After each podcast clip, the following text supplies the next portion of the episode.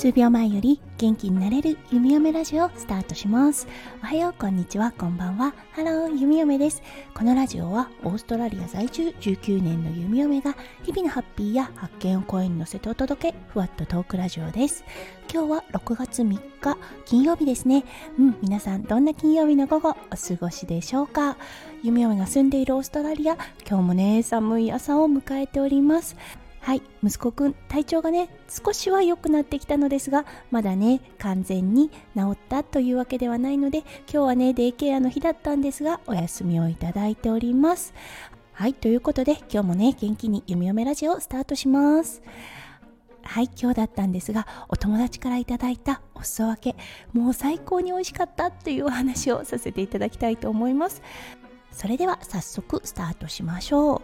はい。先日翔ちゃんのねお客さんでもありお友達でもある方がねキングフィッシュを届けてくれたんです。うんその方ボートを所有していて自分で海に出てねはいあの魚を釣ったりする方なんですけれどもうん今回届けていただいたのはキングフィッシュ。はいこれオーストラリアでは結構あのメジャーなお魚となっています。オーストラリアで手に入るお刺身というとね、うん、サーモン、タイ、キングフィッシュ、そしてマグロになると思います。はい。キングフィッシュ、名前は聞いていたんですけれども、日本名は一体何なんだろうって思ったんですよね。そして調べてみたところ、ヒラマサというお魚にあたるそうです。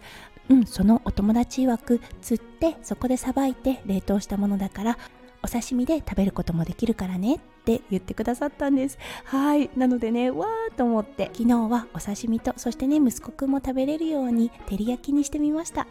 ちょっとブリに似た感覚もあるので照り焼き美味しいかなと思ってやってみたらもう大成功でした。はい。弓嫁先日醤油麹を仕込んだところでした。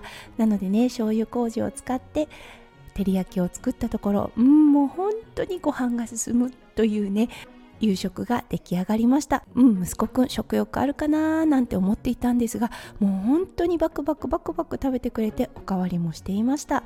夫翔ちゃんも同じく隣ですっごいいっぱい食べてくれてうんあのご飯もおかわりしてくれてました。弓嫁も久々のね新鮮なお魚のお刺身とそしてね照り焼きこれぞ日本食っていうね夕食をいただいてもう心も体もほっこりした昨日のご飯となりました。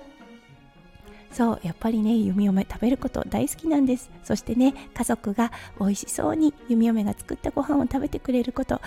これが何よりの幸せだなと弓嫁は思います。昨日の食事だったんですが写メを撮ってお友達に送ってもらいました。うん、その方は西洋の方なのでこうやって日本人が食事をするんだなっていうのが見れて少しニコッとできたかなと思います。はいということで今日はお友達からいただいたお裾分けそしてとってもとってもハッピーな食卓になりましたというお話をさせていただきました。はい明日からの週末皆さんの週末がキラキラがいっぱいいっぱい詰まった素敵な素敵な週末になりますよう弓嫁心からお祈りいたしております。それではまた明日の配信でお会いしましょう。数秒前より元気になれる弓嫁ラジオ弓嫁でした。